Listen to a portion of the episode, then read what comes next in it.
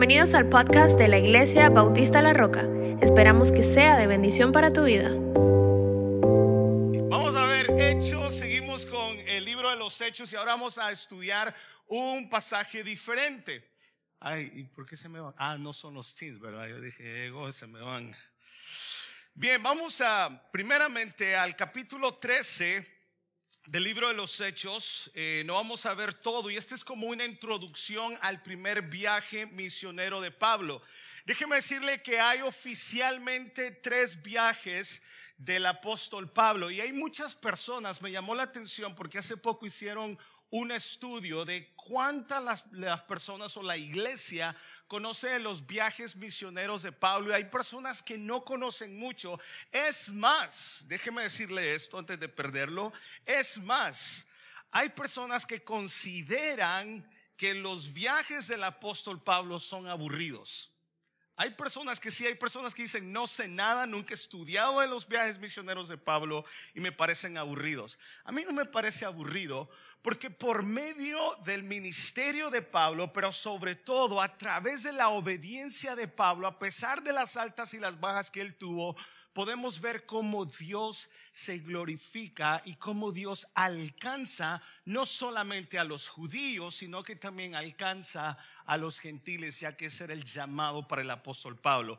No vamos a estudiar todos los viajes del apóstol Pablo, solamente vamos a ver algunos puntos en los próximos dos o tres domingos. Pero quiero enseñarle un mapa, a ver si eh, los muchachos me lo tienen listo. Creo que algunos de ustedes, incluso si usted mira sus Biblias, en la parte de atrás de sus Biblias, eh, usualmente se encuentra una página, ¿verdad? Al final, después de la concordancia, usted va a encontrar lo que son los viajes del apóstol Pablo y en qué lugar se detuvo Pablo y qué cosas ocurrieron. Entonces, quiero que vayas primero, Joey. Antes, este va a ser el último. Creo que te envié tres.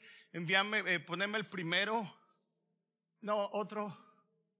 No, es, es, es, es, eso, eso, eso, eso. Muy bien. So, este es el primer eh, viaje misionero de Pablo, viéndolo así eh, un poquito más extendido, el otro es un poquito más difícil de leer, pero solamente quiero que, que tenga una idea de lo que ocurre con Pablo. ¿Se acuerda que en los primeros capítulos del 1 hasta el 9, 10 más o menos vemos a Pedro? ¿Se acuerdan que hemos estado estudiando a Pedro y un poco acerca de, su ministerio, el sufrimiento, etcétera, etcétera? Ahora de repente aparece, si me permite esa palabra, aparece... Eh, aparece Pablo, ¿ok? Entonces, nuestra historia, capítulo 13, empieza aquí, ¿ok? Antioquía, no Antioquia, porque eso es un lugar en Colombia, ¿ok? No se vaya a confundir, es cierto. ¿Sí o no, colombianos? Hermanos colombianos, perdón. Los hermanos colombianos, pues ya son muchos, ya no nos pueden linchar. Entonces, vea, empieza acá, baja acá a Seleucia, Luego va a Chipre, que es la isla, va por todos esos lugares. En Pafos, para los que han estudiado Hechos, se encuentra aquel pasaje hermoso de Bar Jesús. Y eso es muy importante también, el mago. Ok, luego van acá, siguen por acá. Hay otra Antioquía de Pisidia, no es el mismo.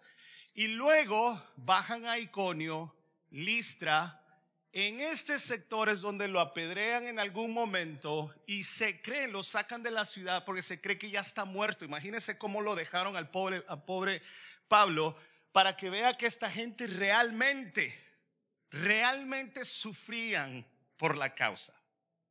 Esta gente no es que no tenían carros o que no tenían aire acondicionado, por eso no venían a la iglesia. Eso no era sufrir. Sufrir era que lo lincharan y lo dejaran medio muerto.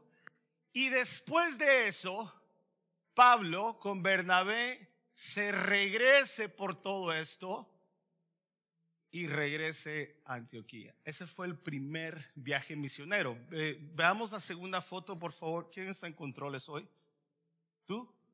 Mm. Vamos a ver, Melissa, vamos a ver si pasaste el día de hoy. Si pasaste, invitamos un café.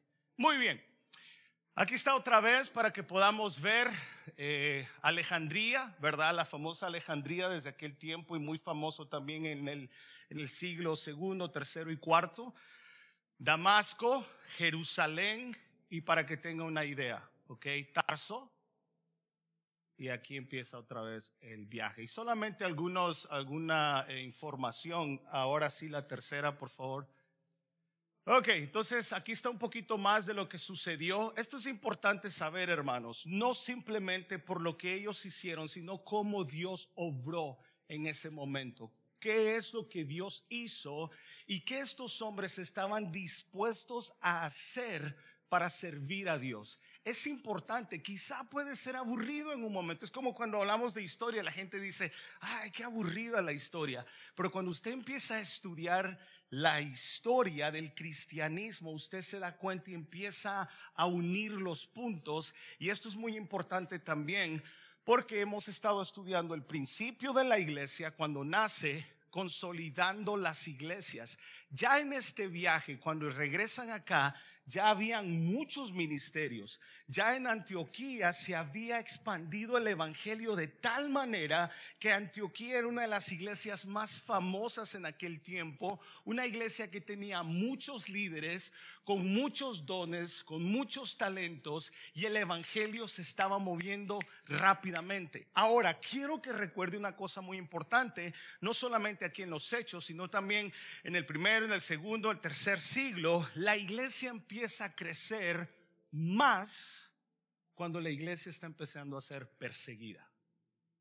Cuando, cuando Constantino entra, la iglesia empieza a acomodarse porque Constantino decidió no perseguir a la iglesia, sino que empezó a ayudar a la iglesia, incluso lo hace oficial, empieza la gente, incluso creo que si no me equivoco, bajo Constantino, algunos eh, eh, líderes religiosos ni tax pagaban. Qué, qué bonito. Y la iglesia se acomoda, ya no, ya no hay persecución.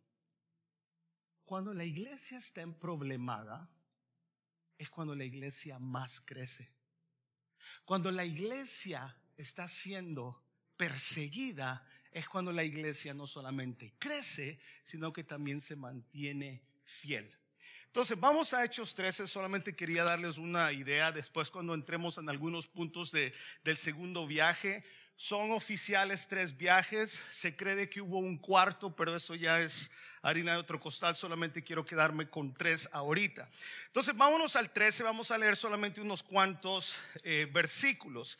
Ahora, hablamos la semana pasada acerca del escape milagroso de Pedro, ¿se acuerdan? Los que vinieron lo escucharon y si no lo escuchó, por favor, vaya a nuestro podcast, vaya a YouTube o vaya a Facebook y ahí están nuestras predicaciones. Luego la muerte de Herodes está del 20, versículo 20 del, capítulo 12 hasta el 25 y usted puede ver cómo murió este hombre. Pero lo que me interesa ahorita es simplemente el 13, capítulo 13 del 1 en adelante. Pero quiero que usted le ponga el dedito allí, ¿ok? Pero lo vamos a leer ahorita, pero después que le ponga un separador, porque nos vamos a mover al, al capítulo 11. Vean lo que dice el 13. Había entonces en la iglesia que estaba en Antioquía, que habían profetas y maestros. En aquel tiempo habían profetas, ¿ok?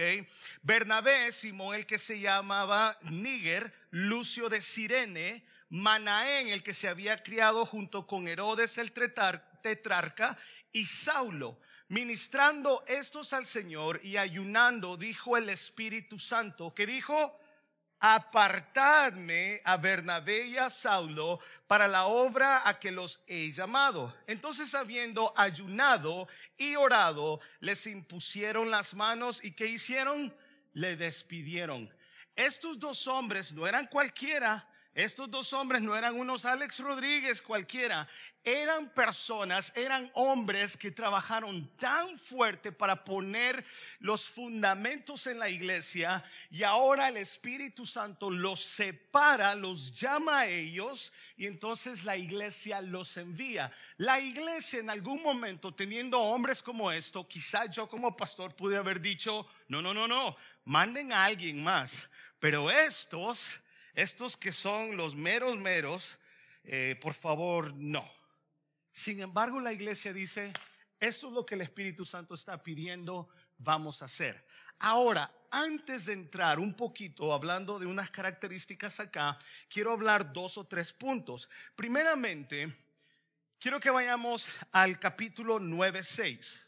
Eh, capítulo 9, versículo 6. ¿Usted alguna vez ha escuchado eh, la frase que tiene el americano que dice, be careful what you wish for? ¿Ha escuchado usted eso? En mi país la utilizamos mucho. Be careful what you wish for. Así decimos nosotros. O sea, cuidado con lo que pides. Pablo había pedido algo y lo encontramos en el capítulo 9, 6. Vea, que es la conversión de él. ¿Se acuerda, verdad? Dice, eh, él temblando temeroso, temeroso dijo, lea conmigo, Señor, ¿qué quieres que yo haga? ¿Alguna vez usted le ha preguntado a Dios o le ha dicho, Señor, ¿qué quieres que yo haga? O muchas veces nosotros decimos, ¿cuál es tu voluntad? Yo crecí en mi iglesia, muchos, a veces escuchaba ancianos decir, hermanos, por favor, oren por mí porque ando buscando la voluntad de Dios. Y tienen como 20 y 30 años y todavía no han encontrado la voluntad de Dios. Y se han pasado una vida completa tratando de comprender la voluntad de Dios o encontrar la voluntad de Dios para sus vidas. Pablo se encuentra en este momento cuando viene el, el, el, el golpe de la luz, se cae se levanta, ojo, nadie lo votó, pero se levanta y tembloroso dice, Señor, coma, ¿qué quieres que yo haga? Y ahí es donde yo digo, be careful what you wish for. Porque nosotros muchas veces queremos saber cuál es la voluntad de Dios, pero muchas veces no estamos dispuestos a hacerlo. Muchas veces decimos, God, what do you want me to do? I love you so much. I love you. And we cry y escuchamos una cancioncita bonita y nos tiramos de rodillas y decimos, Señor, ¿qué quieres que yo haga? Pero cuando viene la respuesta de Dios, decimos, I was just kidding. Ahora, la Biblia nos enseña a nosotros, mi hermano querido, primeramente, Pablo dice Señor. Cuando un cristiano, estoy hablando de un cristiano, no un cristino, cuando un cristiano da su vida a Cristo o le salva a Cristo, el Señor de su vida cambia. Pablo había venido persiguiendo a la iglesia, odiaba a la iglesia, su Señor era la ley mosaica, su Señor era la religión, su Señor era el eh, eh, eh, estar con los fariseos, sus papás eran celosos en la ley. Y de repente ese Señor ya no es más, sino que ahora el Señor Jesucristo es su Señor. Cuando un cristiano, cuando una persona se convierte a Cristo, su Señor cambia. ¿Me entendió? Yo no sé usted. Yo no sé usted, pero Romanos 6, vaya conmigo Romanos y los que han estado viniendo los miércoles, no saben ni se imaginan el manjar que se están perdiendo. ¿Qué clase la que tuvimos el día miércoles? ¿Qué clase sota? Y no porque la di yo. Cuidado con eso. Sino porque Dios hizo y todos nos fuimos renovados. Ese es el punto, ¿verdad? Bueno, Romanos 6, ya va. Digan fuerte amén, por favor. Eso. Romanos 6, del 16 al 19. Vea. Dice así, ¿no sabéis que si os sometéis a alguien como esclavos para obedecerle, sois esclavos de aquel a quien obedecéis, sea del pecado para muerte, o sea, de la obediencia para justicia.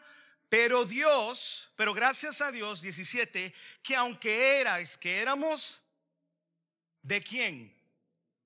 Éramos esclavos del pecado. Nuestro amo, nuestro Señor, era, diga conmigo, era, no es. Si el pecado, si usted practica el pecado y a usted no le molesta, entonces déjeme decirle que según el apóstol Pablo en Romanos capítulo 6 nos está diciendo que su Señor no es Cristo.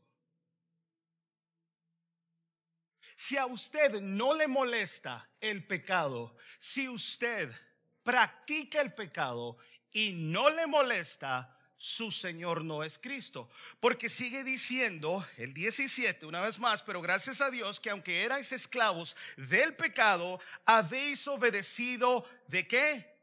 De corazón aquella forma de doctrina, o sea, enseñanza a la cual fuisteis entregados. Y libertados de qué? Del pecado viniste a ser siervos de quién? De la justicia. 19. Hablo como humano por vuestra humana debilidad, que así como para iniquidad presentasteis vuestros miembros para servir a la inmundicia y a la iniquidad, así ahora para santificación, presentad vuestros miembros para servir a la justicia, porque cuando erais esclavos del pecado, eran libres acerca o, o acerca de la justicia, perdón.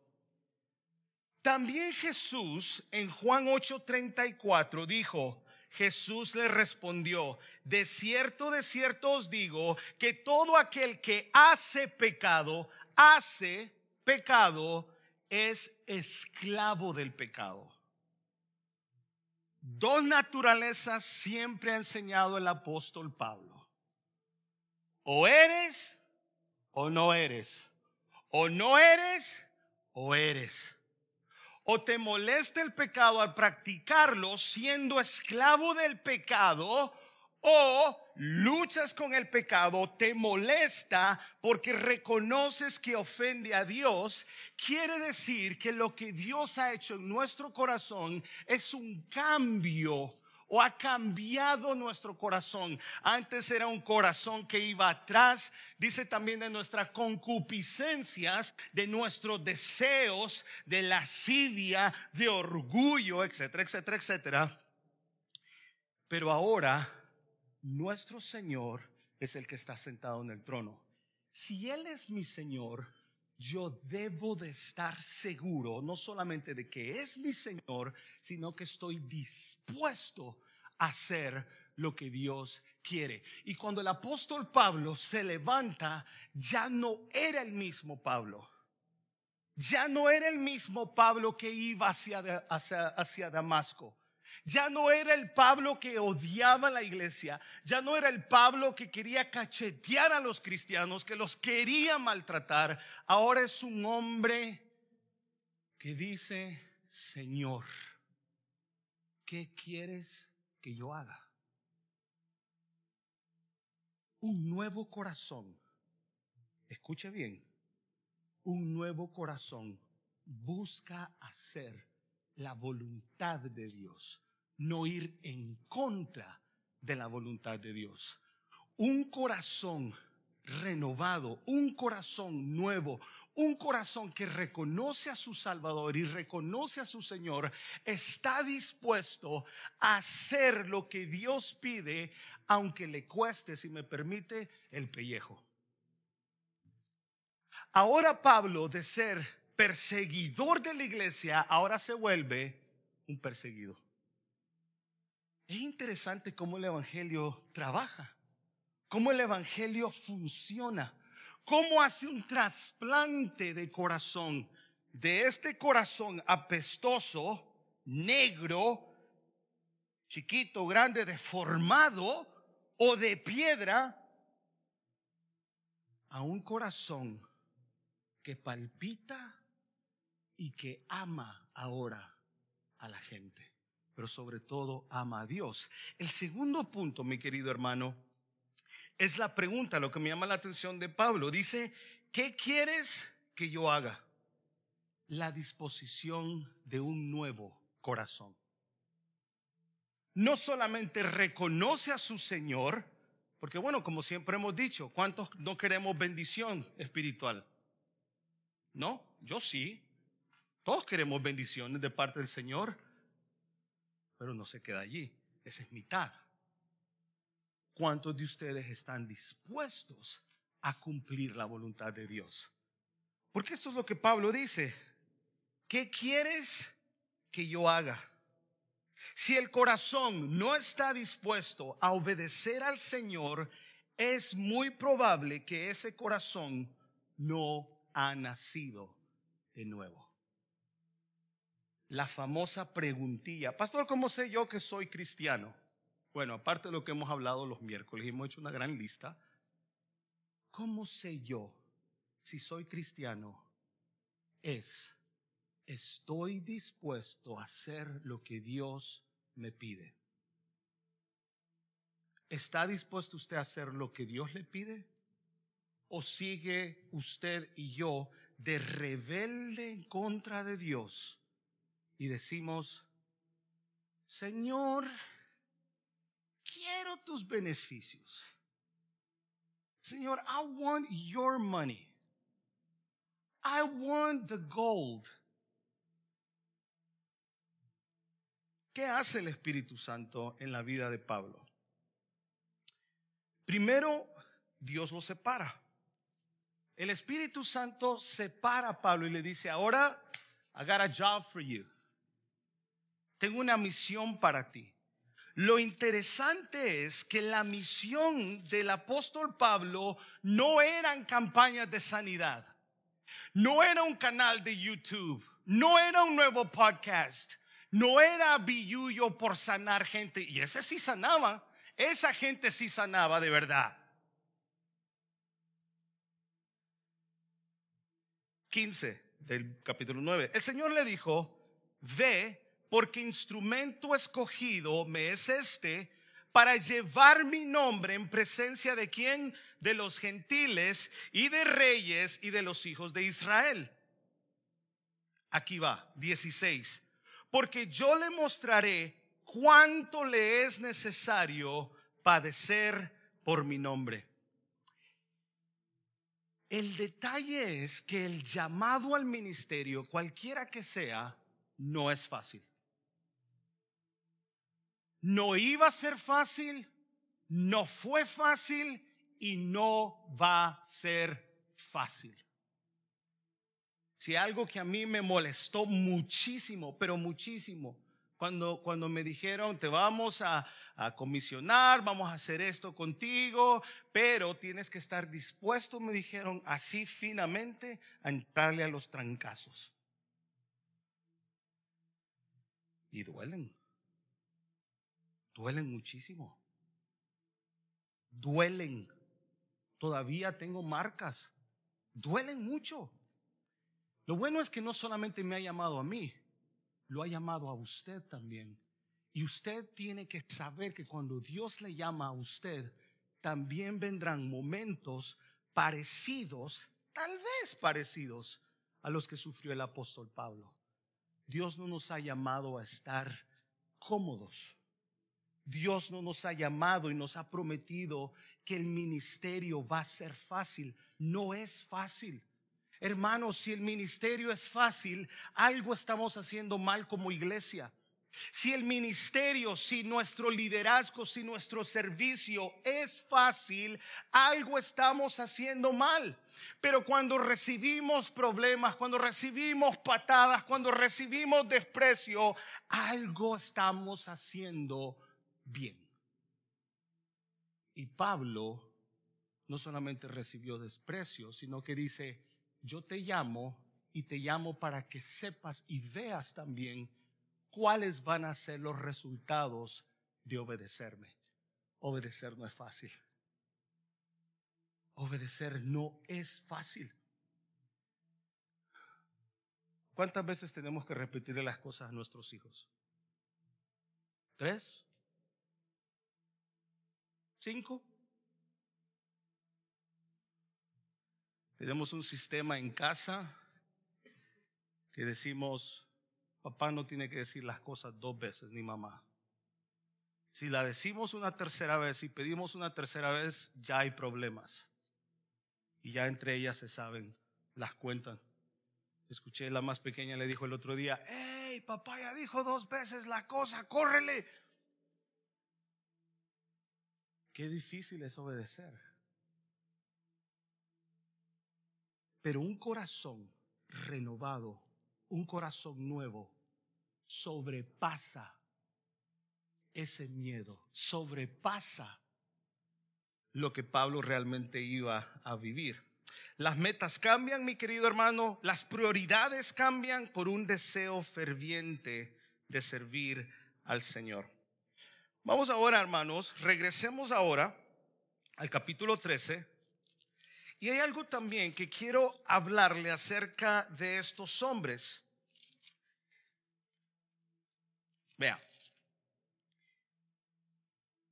En todo lo a partir del capítulo 1 de Hechos estamos leyendo, leemos de que estos hombres o constantemente escuchamos y el Espíritu Santo hacía esto y el Espíritu Santo hacía lo otro y el Espíritu Santo por acá y estos hombres estaban llenos del Espíritu Santo. ¿Qué hacían estos hombres? ¿Qué milagros hemos visto hasta ahora en hechos? Pero hay algo sumamente importante que marcó la vida de la iglesia en Antioquía y ese es uno de nuestros grandes deseos que la iglesia, que nuestra iglesia pueda hacer historia, no por el número, no por nuestras actividades, no por el pastor, no por nuestra música, no por la gente, sino por cuánto nosotros estamos dispuestos a someternos al Espíritu Santo. Lo que estos hombres hacían no es porque simplemente ellos deseaban hacerlo, sino porque estaban dispuestos a sufrir por la causa, pero se sometían todos los días al Espíritu Santo. Y hay un problema cuando hay personas que me dicen a mí, oye, eh, nosotros queremos hacer la voluntad, estamos orando por hacer la voluntad de Dios, pero Dios utiliza y Dios hace en el presente, no en el futuro. ¿Por qué le digo esto, hermano? Es porque muchas veces queremos hacer la voluntad de Dios en el punto C, pero no estamos haciendo la voluntad de Dios en el punto A. Pastor, we're looking for God's will to do that in the future, but you're not obeying here. How can you expect God to answer over there when here you're not willing to do the sacrifice?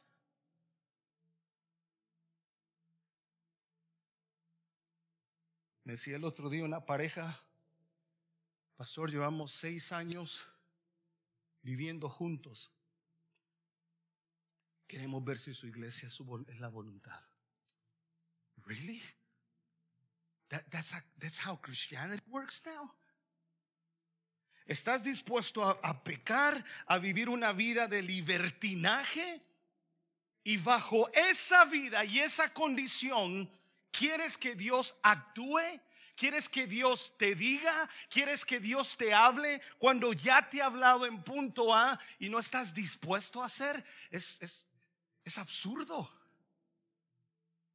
Pero estos hombres, vea cómo la iglesia de Antioquía marchaba. Había entonces en la iglesia que estaban en Antioquía profetas y maestros. Y empieza a hablar de estos hombres que no simplemente estaban eh, haciendo carne asada.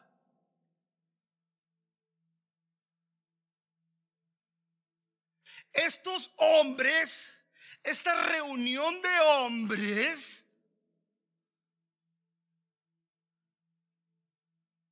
Qué bárbaros. Qué reunión de hombres hemos estado teniendo estos. Qué bárbaros. Pero aquí está la, clave, vea. Dice, después que hace, que hace la lista de estos cinco hombres, que es, fuera importante, no voy a entrar en los detalles, cada uno de estos hombres tiene, tiene sus historias también, váyalo y léalo en su casa. Dos, ¿qué estaban haciendo? Ministrando estos al Señor y ayunando. ¿Qué estaban haciendo? ¿Qué hacían? ¿Qué hacían estos hombres?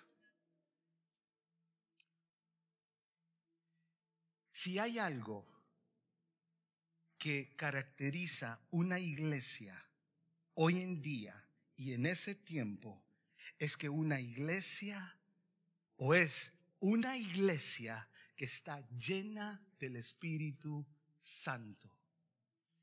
Pero estos hombres no esperaban, no iban a algún lugar y decían, yo quiero recibir el Espíritu Santo. Ellos hacían el trabajo. E, es interesante cómo muchos de nosotros queremos ese tipo de poder, queremos ese tipo de influencia, pero no estamos dispuestos a hacer el trabajo. Queremos la llenura del Espíritu Santo, pero no leemos. Queremos al Espíritu Santo, queremos que crezca el Espíritu Santo en nosotros, pero no sabemos nada de la Biblia porque no me interesa.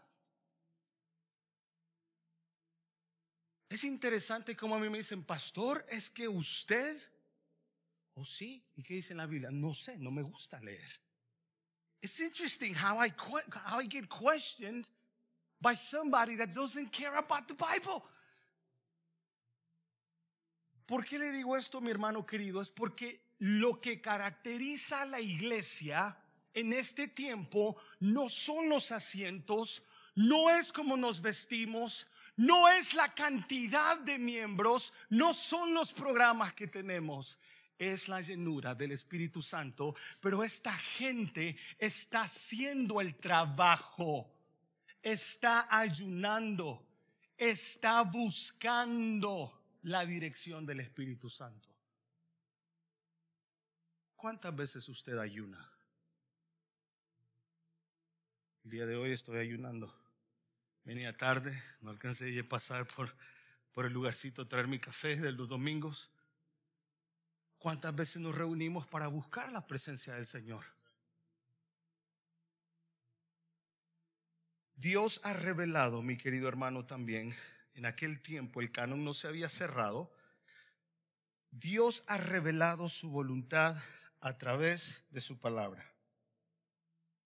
Otra característica de una iglesia que está llena del Espíritu Santo es una iglesia que está, y anote esto, una iglesia que está profundamente comprometida con la palabra de Dios.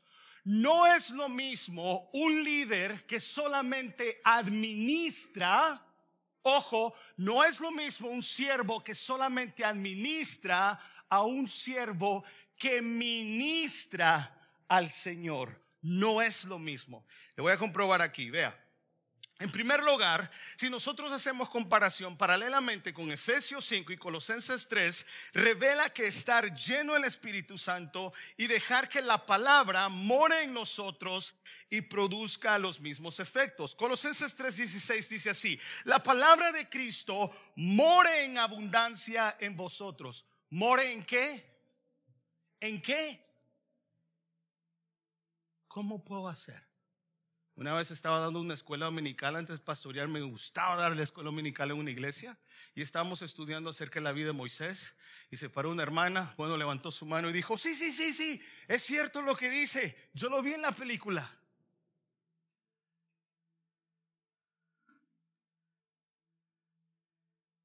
I saw it in The Chosen. Por ahí anda un show para jóvenes, The Chosen. ¿Han visto el trasfondo que tiene ese show? ¿Ha visto quiénes son los que escriben? Es interesting. No me gusta leer, pastor. eso de estudiar es para pastores.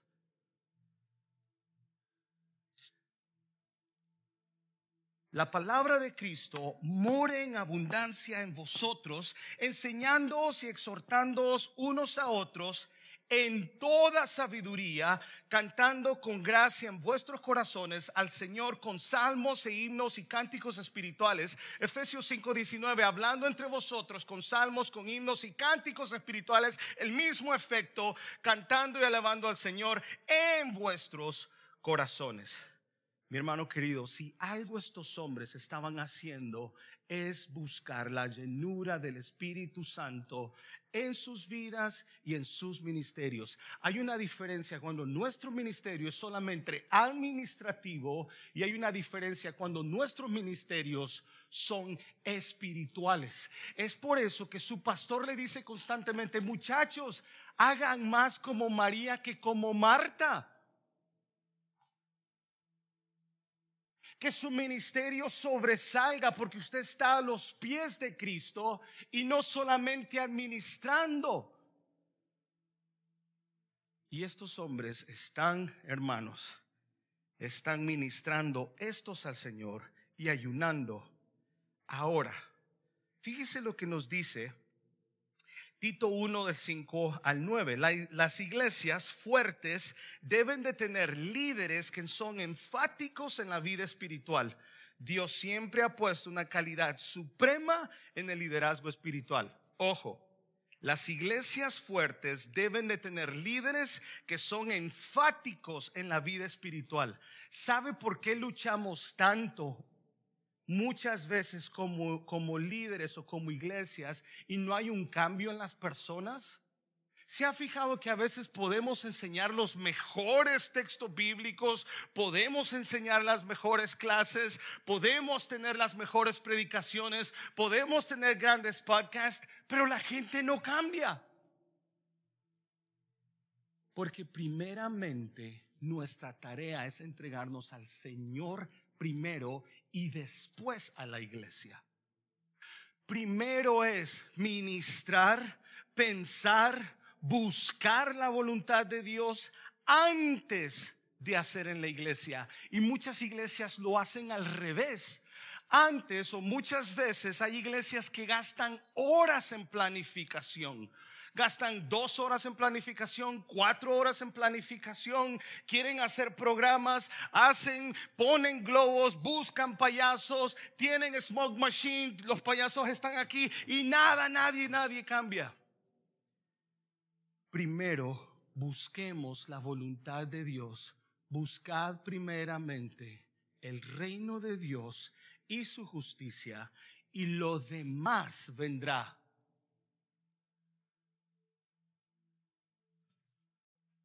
Tito 1 al 5 dice, por esta causa te dejé en Creta para que corrigieses lo deficiente, Pablo a Tito, y establecieses ancianos en cada ciudad, así como yo te mandé, el que fuere irreprensible, marido de una sola mujer, y tenga hijos creyentes que no estén acusados de disolución ni de rebeldía, porque es necesario que el obispo sea irreprensible como administrador de Dios, no soberbio, no iracundo, no dado al vino. How about just, just a cup?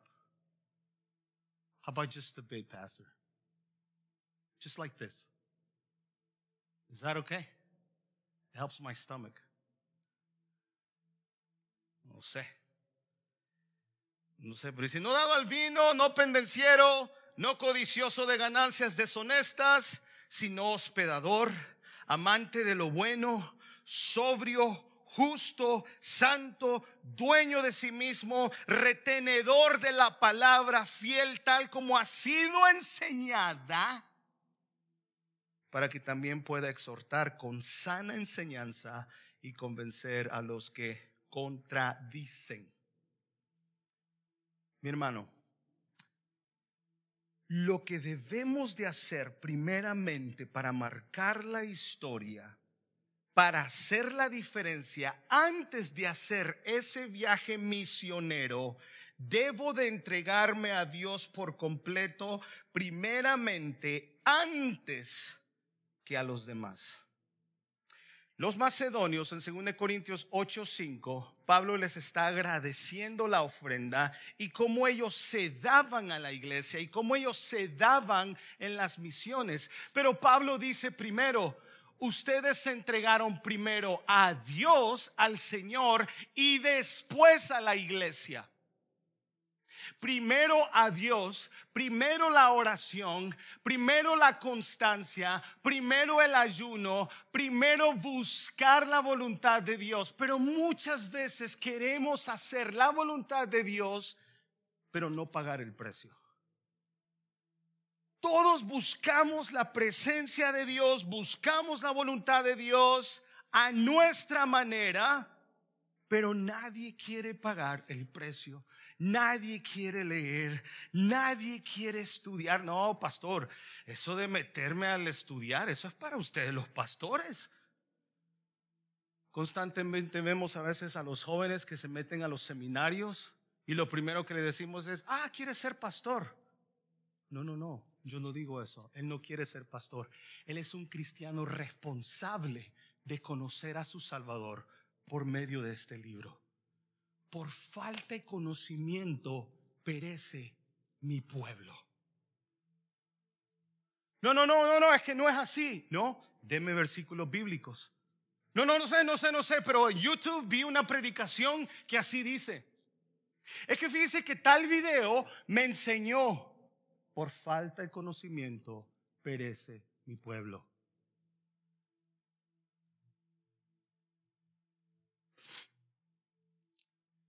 Por último, mi querido hermano, el Espíritu Santo es el que llama, es el que equipa, es el que dirige. En el versículo 2,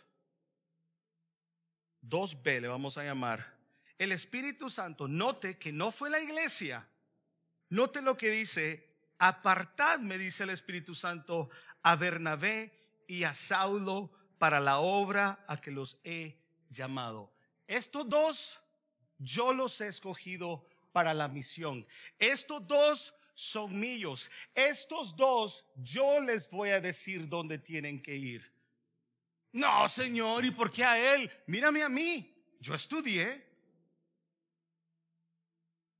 Señor, yo llevo años estudiando. Señor, I'm better looking. I dress better. Señor, yo soy bilingüe. Mándame a mí. I want to go.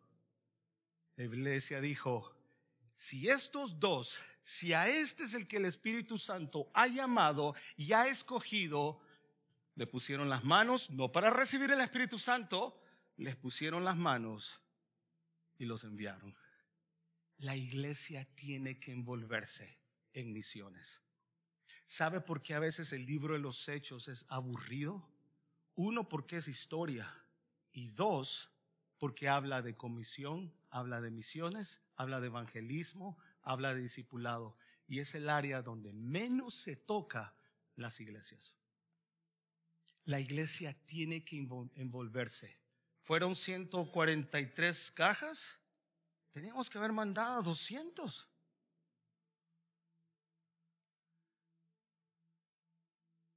Mandamos no sé cuánto a misiones. Deberíamos de mandar más. Es más, deberíamos de, ir a misiones. La iglesia tiene que envolverse en misiones, no en milagros. Jesucristo dijo, yo no he venido a hacer milagros. Yo he venido a hacer la voluntad de mi Padre. Yo he venido a predicar el Evangelio. La iglesia debe de responsabilizarse por misiones por el evangelismo y por el discipulado. hermano, fue Dios que escoge a estos hombres, no la iglesia, y la iglesia se envuelve en esta misión. Ahora bien, una característica importante, mi querido hermano, en el discernimiento de la voluntad de Dios, siempre, siempre, siempre debemos nosotros de pagar un precio. La respuesta de la iglesia fue inmediata apártenme a estos. La iglesia inmediato. ¿Cómo yo sé la voluntad de Dios? Si no paso a tiempos a solas con Él. ¿Cómo sé yo lo que Dios quiere para mi matrimonio si no paso tiempo con Él? ¿Cómo sé yo lo que Dios quiere para mi iglesia si no paso tiempo con Él? ¿Cómo sé lo que Dios quiere para mi empresa si no paso tiempo con Él? ¿Cómo sé yo lo que Dios quiere para mis hijos si no paso tiempo con Él? Queremos pasar la eternidad con un Dios que se ha revelado en un libro que no nos interesa. Queremos pasar una eternidad con un Dios que se ha revelado en un libro que no nos importa. Y estos cinco hombres oraban y ayunaban. Oraban y ayunaban. Nuestra iglesia necesita más constancia en la oración. La iglesia, nuestra iglesia necesita estar más comprometida con este libro. Bendigo al Señor porque han habido personas que me dicen, pastor, fírmeme esta carta, quiero estudiar. Si hay una cosa en mí, no hay inseguridad que me quiten el púlpito. You can have it. Go ahead. Estudie, busque, aprenda, no se canse. Constancia en la oración. Oren sin cesar. Constancia. Esto, buscar este tesoro, es una de las cosas más difíciles, ¿cierto? No hay tiempo. Pastor, yo no tengo tiempo. Usted sabe cuántos niños tengo. Sea que tengo como ocho niños. Usted sabe lo cansancio, el cansancio que es que tengo durante el día. No, no, pastor, yo no tengo tiempo. Ore por mí. Sálveme. Este libro transforma. Este libro hace su corazón más sensible. Quita esas piedritas que hay, esa espinita que hay. Este libro, este libro, este libro,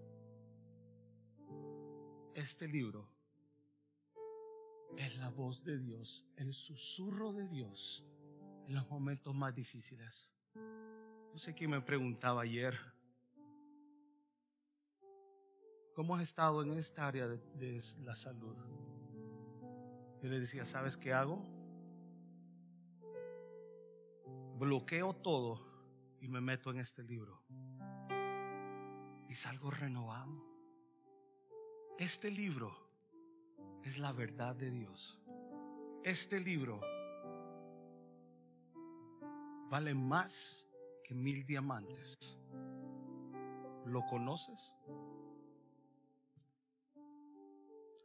Padre, gracias por tu palabra.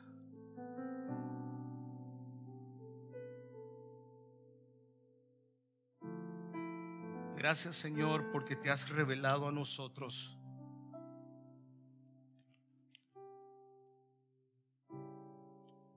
Santifícalos en tu verdad.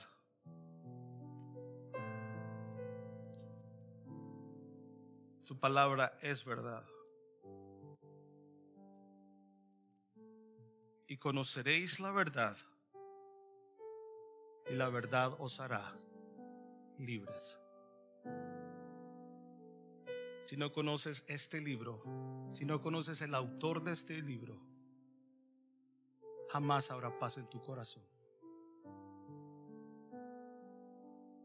Nadie puede llenar ese vacío más que este precioso libro. Enjoy it. Eat it. Hug it. This is what makes a change. This is God's word. This is the will for your life. Señor, muchas gracias por lo que haces y lo que harás.